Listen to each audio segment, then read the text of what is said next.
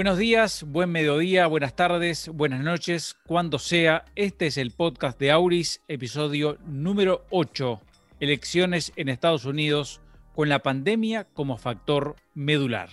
Bienvenidos.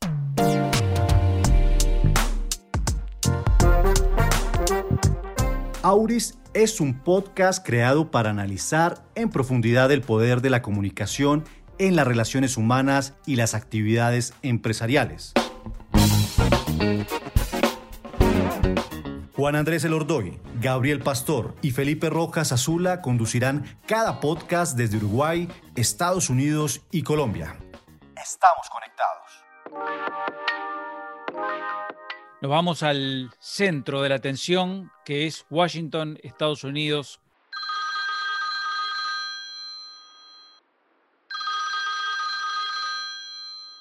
Gabriel.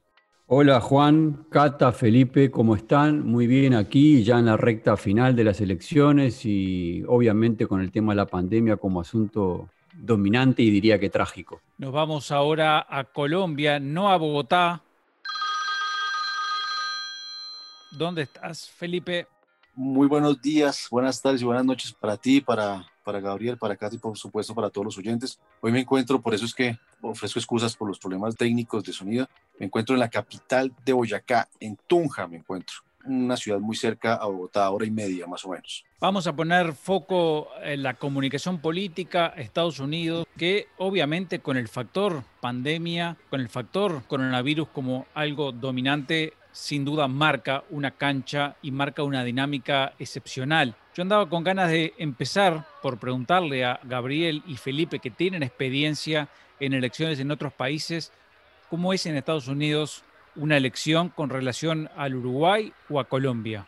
Empezamos por Gabriel. Bien, obviamente que es muy diferente, pero tampoco uno puede generalizar cómo se vive en Estados Unidos estando en su capital, en Washington, D.C., porque evidentemente es un país muy grande, es un continente prácticamente, y eso hace que la elección se viva de manera muy diferente. Pero hablando específicamente de Washington, D.C., yo diría que desde el punto de vista estético se ven menos pancartas, menos cartelería en, la ciudad, aunque hay, eh, pero muy cuidadas, y hay una sobreabundancia de publicidad en Internet, en las redes sociales y la televisión, tanto abierta como de servicio por cable, también juegan un papel muy destacado. Evidentemente que también hay que poner en consideración la pandemia, porque este ha sido un factor de distanciamiento social, de confinamiento, que ha obligado también a cambiar la estrategia en la campaña y por lo tanto tampoco se ha vivido como una campaña normal respecto a la de otros periodos de gobierno. Y si fuéramos a comparar Estados Unidos con Colombia en materia de elecciones, Felipe. Pues Juan, es una comparación pues muy grande, ¿no? Colombia es un país supremamente complejo en el tema de la política y particularmente de las elecciones. Aquí todo va relacionado evidentemente a las promesas como en otras campañas, pero en el dar. Aquí la conciencia política es muy baja. Yo creo que la única ciudad que cumple con las características pues, de una sociedad donde votan por las personas que realmente están formadas y que realmente le sirven a la sociedad Bogotá. De resto, en las diferentes regiones se ve es porque están viciadas por las diferentes promesas, por el dinero que dan en las campañas, por las reuniones, por los premios que dan. Es muy compleja aquí la campaña electoral. Ahora, también es diferente en cuanto al tema del voto, ¿no? Allá en Estados Unidos uno puede votar un mes con anterioridad, uno puede adelantar el voto. Aquí en Colombia no, acá hay un día que se vota para presidencia y para Congreso de la República. Hay otra fecha cuando se vota para alcaldías, consejos, asambleas y gobernadores. Entonces, en ese orden de ideas es totalmente diferente, ¿no? Pero aquí yo creo que, que en Estados Unidos están mucho más avanzados y mucho más adelantados en el tema de la conciencia. Y pues ahora, en las últimas campañas, tanto en Colombia como en Estados Unidos, yo creo que las redes sociales han jugado un papel fundamental. En el caso particular de la primera reelección de Juan Manuel Santos, él, los eh, analistas y los expertos políticos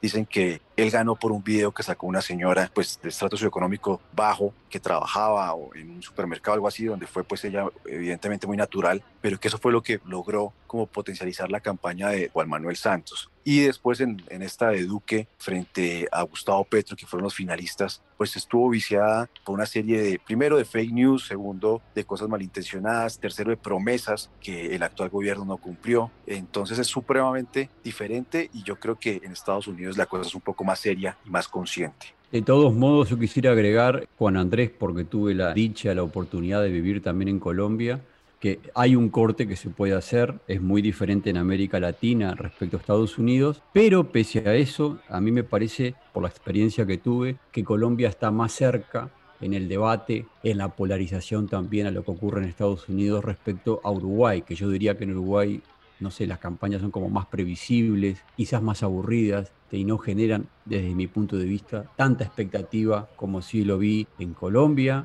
cuando asumió Juan Manuel Santos por segunda vez y también en una elección que fue más un plebiscito, pero bueno, fue también hubo campaña sobre el acuerdo de paz. Yo miro esos dos ejemplos, yo diría que salvando las diferencias entre América Latina y Estados Unidos, que las hay obviamente por todo lo que explicaba Felipe, yo creo que Colombia mira más a Estados Unidos respecto a los países más al sur de la región. Hablamos de sociedades y hablamos también de actores, pero podríamos decir que forman todos parte de una misma familia. Imagino dos grandes familias, una dominada por el componente racional que son los programas de gobierno, las ideas, lo que está escrito. Y la otra parte de la familia es más emocional, donde está allí el poder de la comunicación del líder, donde está el arte de la seducción para convencer a los ciudadanos. A mí me resulta muy curioso escuchar mucha gente votar y decir, ah, no, porque este candidato habla mal. Y uno en realidad no elige algún protagonista o conductor de televisión, elige un candidato para ocupar un cargo. Sin embargo, están como esos factores allí. No sé qué les parece con respecto a este escenario, las dos familias jugando, en el caso de Estados Unidos, con la pandemia como factor central. ¿Qué decís, Gabriel? Bueno, yo, diría, también hablando de, mi experiencia, yo hace un poco más de un año que estoy aquí en Washington, D.C., que yo diría que en la campaña electoral, donde la comunicación política se vive de una manera muy importante, hay una mayor profesionalidad, si vale la palabra, respecto a cómo se utilizan los diferentes instrumentos de comunicación al servicio de la política. Y efectivamente están estas dos familias, yo diría el envase y el contenido, donde cada vez más, por este asunto de las redes sociales que explicaba Felipe, el, tema de las emociones, aunque siempre lo jugó, pero especialmente está jugando un papel cada vez más importante. Y en ese sentido yo diría que sí, que es, realmente muy atrapante la campaña electoral aquí en, Washington y que también se conjugan, se explican por razones históricas. Yo creo que la, más importante es el vigor, la fuerza que tiene la democracia. Esto estimula el debate público. Hay una alta estima por la libertad que se vive de diferentes maneras en la economía y obviamente también en la política. La libertad de expresión que se refleja en los medios de comunicación, en periodismo de alta calidad. Estos son factores históricos que yo veo que explican por qué hay tanta profesionalización y tanto contenido en una campaña electoral en los Estados Unidos. Y hay obviamente también, estimados colegas, factores coyunturales. El liderazgo controvertido de Donald Trump, el auge del populismo, esta penetración de la tecnología en la divulgación de información o desinformación, la polarización política, este, es muy interesante. Y sobre esto también podría agregar algo que en Uruguay no estamos tan acostumbrados. Felipe podrá contar más la experiencia de Colombia, pero es imponente, por ejemplo, el papel de las parodias políticas en televisión, este formato de infoentretenimiento que es muy atractivo y popular y, realmente hay que saber hacerlo para que salga bien, para no caer en la chabacanería. Yo destaco uno de ellos que quizás hayan sentido o lo conoce, que es Saturday Night Live de la cadena NBC, donde hoy se puede ver a Alex Walding y a Jim Carrey, uno personificando a Donald Trump y el otro a Joe Biden, que realmente es un formato y una propuesta muy entretenida de infoentretenimiento, pero obviamente es entretenimiento, pero también tienen información, hacen pensar.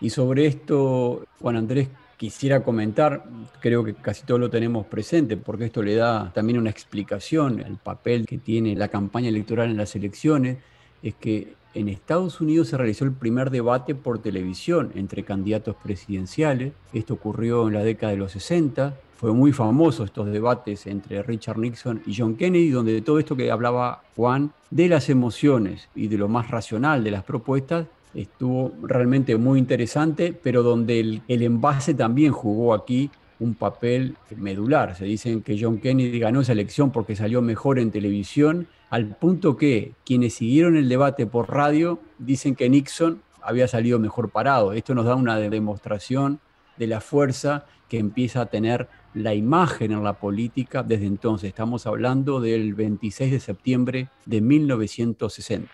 In the election of 1860, Abraham Lincoln said the question was whether this nation could exist half slave or half free. In the election of 1960 and with the world around us, Escuchábamos recién la palabra de Kennedy, que fue el primero de los dos candidatos que habló en ese primer debate del 26 de septiembre de 1960, y resulta sorprendente, por lo menos a mí me pareció así, lo lejos que estamos de, de aquel tiempo, con otros problemas, con otras dinámicas, y sin embargo, si vamos a los asuntos mundiales de fondo, hay temas presentes. Por ejemplo, en aquel momento era la puja entre Estados Unidos y la ex Unión Soviética, estábamos hablando de la Guerra Fría, y donde estaba presente el papel de Estados Unidos, el papel de la libertad para el desarrollo, el poder de la ex URSS y de China, y hoy, aunque esto se ha dado vuelta, nos preocupa más el papel de China que el de la URSS. También aquí en Estados Unidos a esta, la Rusia de Putin en el escenario mundial preocupa mucho y en Estados Unidos se ve realmente como un país no desafiante, pero sí realmente enemigo. Allí en ese debate, en ese primer debate de cuatro, se debatió sobre la marcha de la economía, sobre la intervención del Estado en la economía, asuntos que hoy que realmente siguen vigentes en esta campaña electoral, aunque obviamente de una manera mucho más dramática por la crisis que está generando esta pandemia de la COVID-19. Yo creo que para seguir en coherencia pues con lo que dice Gabriel, hoy hay unos cambios tanto de forma como de fondo y hoy todo el tema, por ejemplo, un tema que, que, uno cree que ya es antiguo y que no es coyuntural, es el tema racial. Y va de la mano, pues evidentemente, con el tema que juegan la tecnología y las redes sociales. Esto lo que hace es precisamente da la oportunidad de compartir información, a veces falsa, a veces no falsa, pero que de una u otra manera va a generar y va a cambiar la opinión de las personas frente a, al candidato que van a escoger. Y yo creo que esa es la manera de seguir por la reflexión de Gabriel Pastor. Para mí hay un aspecto saludable para la democracia, sin lugar a dudas, el tema de la tecnología. Bueno, se puede decir que no en otros casos, pero veamos que gracias a las redes sociales que se pudo conocer e investigar la muerte de George Floyd. Esto ocurrió en mayo del 2020, una grabación del teléfono celular de una adolescente afroamericana de 17 años, Darnell Frazier, duró 8 minutos y 46 segundos, fue terrible, que muestra el momento en el que un policía presiona con su rodilla el cuello de Floyd. Fue terrible y sin duda que cambió el rumbo de la elección.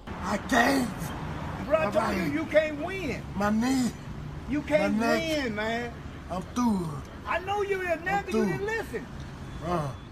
Sí, realmente fue el primer episodio que viví aquí este, de una manera tan dura. Lo de Floyd fue realmente tremendo. Una tragedia a la que se sumaron otros casos en el correr de los meses posteriores. Hubo otros afroamericanos muertos en circunstancias parecidas.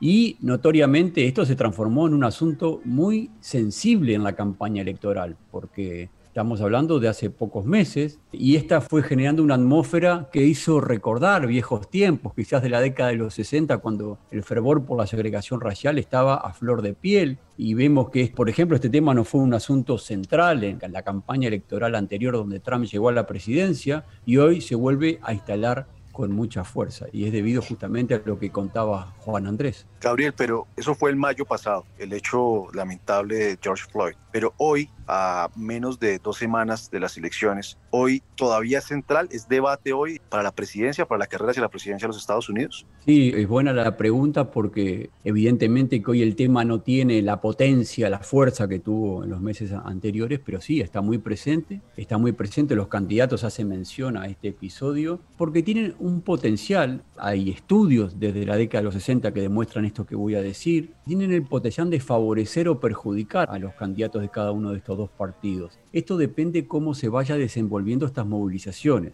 Para simplificar el impacto de esto, yo diría que las protestas masivas de un modo pacífico tienden a favorecer al Partido Demócrata, a Joe Biden, y las movilizaciones violentas donde se pueden provocar actos vandálicos, como llegó a ocurrir en, algún caso concreto, tienden a favorecer a Trump y al Partido Republicano. Tan es así, es de loco, ¿no? Porque está después todas las movilizaciones donde la violencia la genera el supuesto sector victimario, ¿no? Se preparan, se arman también a manifestaciones que terminan de repente buscando favorecer a un sector o al otro. Pero en este caso, Gabriel, la consigna de Trump es la ley y el orden. Exactamente, Juan Andrés, y es por lo que venía explicando antes, porque esta idea de instalar en el marco del debate racial el discurso de cuidar la seguridad, eso lo estaría favoreciendo a Trump y al Partido Republicano como ya pasó con Nixon en la década de los 60, que en los disturbios que hubo mucha violencia lo favoreció.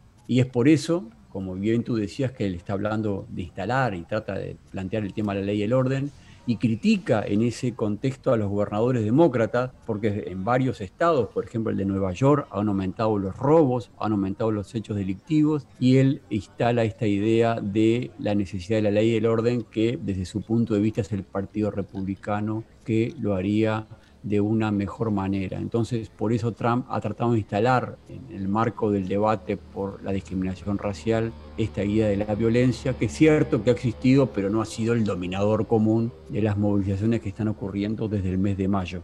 Sí, el problema ahí y uno de los topics, pues yo creo, de, de, estos debates es la parte racial. Pero el COVID también ha sido protagonista por todo por ser uno de los países yo creo que más infectados y también más muertes ha cobrado, pero sobre todo también por las polémicas decisiones que ha tomado el presidente y hoy candidato Donald Trump y también frente a las opiniones que ha hecho el contradictor y el candidato demócrata Joe Biden, que son como dos líneas totalmente diferentes. Yo creo que los norteamericanos no saben a quién creerle, porque uno dice una cosa, el otro dice otra cosa, y sumándole lo que dice este científico que trabaja para la Casa Blanca, pero también desautoriza al señor presidente. ¿Cómo ha sido precisamente el tema del COVID en esta carrera de la campaña de los Estados Unidos. Tiene toda la razón, Felipe, es así. La situación de Estados Unidos, el estado de ánimo, yo diría, político, social, económico, está afectado. Y diría, obviamente que la COVID, pero acá hay una triple crisis que es inédita. Es inédita para cualquier país del mundo, pero particularmente en los Estados Unidos, porque tenemos por un lado la protesta social por la discriminación racial, pero también está el coronavirus y el golpe que el coronavirus ha significado para la economía por las medidas de distanciamiento social y de confinamiento, empresas cerradas, etcétera. Esto ha sido realmente muy dramático. Para ponerlo en números, le comento esto. Se espera que Estados Unidos este año sufra una caída de 4,3%. Es mejor que la contracción que se estimaba en meses anteriores, que era de 8% pero estamos hablando de que 8,4 millones de personas siguen hoy sin desempleo y la crisis había destruido antes 22 millones de empleos. O sea, es una situación realmente extrema y que la campaña electoral se esté desarrollando en este escenario es realmente muy, muy, muy, muy singular. ¿Cómo afectó entonces esto a Trump? Realmente mucho. Es probable que yo estoy convencido que Trump hubiese ganado tranquilamente la reelección sin la pandemia. En enero había una economía realmente muy fuerte y que todos se venían beneficiados, también las, minorías étnicas, los, afroamericanos, los latinoamericanos, sin ningún problema de empleo, una economía pujante. Inclusive, esto que digo es muy arriesgado porque es muy difícil saberlo, pero me animaría a decir que inclusive instalado el problema racial, Trump tenía grandes chances de ganar la elección. Estoy convencido que el golpe que acusa Trump es por la crisis ocasionada por el coronavirus, Creo que el mérito de Biden en ese sentido es un candidato más previsible, es haberse convertido en el referente del bloque anti-Trump, que esto va más allá de su propia candidatura. Creo que es más una expresión electoral fuerte por el voto anti-Trump que otra cosa. Dicho esto, que avalan todas las encuestas y cada vez hay mucho más diferencias entre Biden y Trump, inclusive en el voto latino, que es algo que a nosotros nos puede interesar, no hay que dar a Trump como muerto. Yo creo que la batalla Hoy se está jugando en los ocho o nueve estados oscilantes históricamente. Uno de ellos, por ejemplo, es en la Florida, que esto va a ser muy importante en la instancia de la elección indirecta que se resuelve en diciembre mediante el voto del colegio electoral, pero también hay otros estados claves, Texas, Pensilvania, Michigan, Arizona, en fin. Las elecciones en Estados Unidos ya sabrán que tiene una organización extremadamente compleja. Esto es clave para entender lo de la elección indirecta. Eh, la última elección, Trump ganó siendo minoría, sumando todos los votos obtenidos, no fue más que Hillary Clinton, sino fue Hillary Clinton, pero por la ingeniería que Gabriel menciona, ahí fue que accedió a la presidencia. Yo tuve la fortuna, apreciado por Andrés, de vivir un tiempo en Seattle, que es una de las ciudades de Washington State, en la costa oeste. Y pues evidentemente para los que vivimos en Latinoamérica es algo completamente loco pensar que una persona que saca más votos es la que pierde, ¿no? Pero eso precisamente es por las dinámicas que tienen las elecciones de allá, como están configuradas. ¿sí? Las próximas, por ejemplo, las 3 de noviembre, que son indirectas, y en diciembre, que surgen pues los colegios electorales. De los 538 integrantes del colegio electoral, se reúnen ellas en las respectivas pues, capitales de sus estados, cada cuatro años tras las elecciones para designar al ganador. Para ganar, un candidato presidencial debe obtener la mayoría absoluta de los votos de los colegios, que son 270 votos. Este sistema, originado en la Constitución de 1787, establece una elección presidencial indirecta en una sola ronda. Entonces, pues a nosotros que tenemos, pues yo creo que esa herencia europea de que el que saca más votos es el que gana, pues particularmente en Estados Unidos no pasa eso, ¿no? Y eso es un poco complejo de entender cuando Hillary Clinton obtuvo casi más de 500 mil o casi un millón de votos más que Donald Trump y que fue la que perdió, ¿no? remarcaría lo que Gabriel decía de que si no fuera por la pandemia era seguro que en el escenario Trump tenía grandes chances de ganar. ¿Vos pensás, eh, Gabriel, que esto que ocurrió en 2016 puede volver a ocurrir? Sí, yo creo que exactamente eso puede ocurrir. Por eso decía antes que no hay que dar por muerto a Trump, pese a todas estas problemáticas que estamos hablando, pese a que su promesa electoral con la cual llegó a la Casa Blanca tampoco se hizo carne esta idea de poner aranceles a China, esta idea de poner medidas proteccionistas y traer empleos a los Estados Unidos, eso no ocurrió de ninguna manera. Todos los indicadores demuestran que eso no ocurrió. Trump lo que sí tenía para demostrar es que, bueno, que su economía crecía y que había trabajo y eso también es extremadamente importante y por lo tanto puede ocurrir. Cinco veces ha ocurrido que el presidente es electo por la vía indirecta y no así por la vía directa. Así que no habría que descartar lo que vuelva a ocurrir de esta manera. En este escenario hablamos muchas veces de la pandemia, del coronavirus, y hubo muchos votos, en este caso votos adelantados, votos por correo, gente que no va a ir a sufragar el día de la elección, sino que ya lo hizo por esta vía. La pregunta que uno se puede hacer es qué inmediatez tendrá el resultado final después de el día que es el 3 de noviembre. Bueno, es una muy buena pregunta porque es muy difícil que la televisión esa misma noche, cuando digo difícil no digo que sea imposible, pero es muy difícil que la televisión, que es la, va a ser la reina de la noche por el papel que juega tradicionalmente en los análisis de los datos electorales y obviamente por esto también se espera un gran despliegue mediático y esto supone sofisticados equipos de datos, analistas que van haciendo sus proyecciones, todo esto se va a ver muy perjudicado, más allá de la paridad que podría haber entre los candidatos, independientemente de eso justamente por lo que tú acabas de mencionar que, que había dicho antes Felipe, del voto por correo, es decir, hay mucha gente que ya ha votado, entonces esto afecta las proyecciones que hacen las encuestadoras y, estos equipos que tiene la televisión en el boca de urna. Esto es clave en las proyecciones y ahora se estima que esto va a estar muy distorsionado porque se cree que la mitad de los votantes o más eh, van a votar por correo. Esta es una opción que creció enormemente justamente por la pandemia. Para que nos hagamos una idea, en 2000 fue la elección entre Bush hijo y Al Gore, el voto anticipado alcanzó el 14% y ahora estamos hablando de la mitad de los votantes. Es muchísimo y esto notoriamente que va a afectar la posibilidad que se pueda dar un ganador esa misma noche. Pero además de eso, Gabriel, hablar de la seriedad, pues de que hay una institución que cubre el tema de las elecciones, ¿no? Que es el que está precisamente mirando y contando, ¿no? Aquí en América Latina es impensable pensar que, que la gente puede votar con un mes o con un mes y medio de anterioridad. Eso genera una serie de debates y de disgustos y de peleas por garantías, precisamente. Y lo que tú decías, en Florida, entre Bush y Al Gore, los resultados no salieron esa noche. Tuvo que esperar mucho tiempo. Exactamente. Inclusive hubo una actitud, yo diría, no quiere decir que Bush haya ganado mal, pero Al Gore se adelantó al decir que él aceptaba el, resultado final y no quería más extender esto justamente por el valor que tenía su palabra para la democracia y para los resultados electorales. Así que este va a ser muy difícil que esto ocurra. Tendría que haber, no sé, una diferencia abismal, pero insisto con esta idea de que si yo estoy trabajando con las bocas de urna y eso se va a ver perjudicado o distorsionado porque muchísima gente está votando por correo, entonces va a ser muy difícil poder adelantarlo. Una elección histórica seguramente, porque hay que sumar el papel de las redes sociales, toda la desinformación que anda en la vuelta. Va a ser una elección histórica, sin lugar a dudas. Yo diría que este tema de la manipulación en las redes sociales es un asunto central en esta elección y sobre todo también por lo que hemos vivido de las operaciones rusas de manipulación en la elección anterior, algo que aquí se ha investigado y hay pruebas de que efectivamente es así.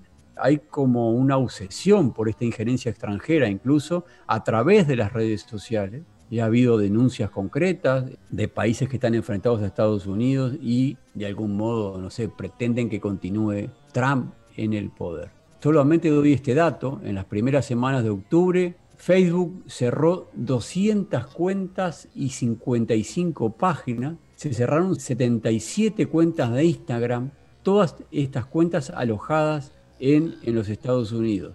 Y tanto también se podría decir de, de Twitter, porque evidentemente que las redes sociales están preocupadas por perjudicar el sistema y que esto también termine perjudicando a su propio negocio, ¿no? que golpee a su credibilidad. O sea que yo veo aquí como nunca un esfuerzo enorme institucional y también de las empresas de tecnología por combatir la injerencia espuria de algún modo en las elecciones, aunque sabemos ya por la experiencia europea que esto es extremadamente difícil. Pues que hace cuatro años, apreciado Gabriel, el gol que metieron los de Cambridge Analytica, nos remontamos a esa empresa, pues fue bravísimo y salieron a la luz todo lo que hicieron la percepción que hay de Colombia, no sé si en Uruguay pase lo mismo, Juan Andrés me corrige, pero la percepción que hay en Colombia es que el candidato y presidente Donald Trump es el que está haciendo una serie de ataques sacando noticias falsas. Y esa era la pregunta que le iba a hacer a Gabriel a ver cómo es que se ve desde Washington, porque aquí, por ejemplo, el tema llegó a que Donald Trump usara una figura como Petro,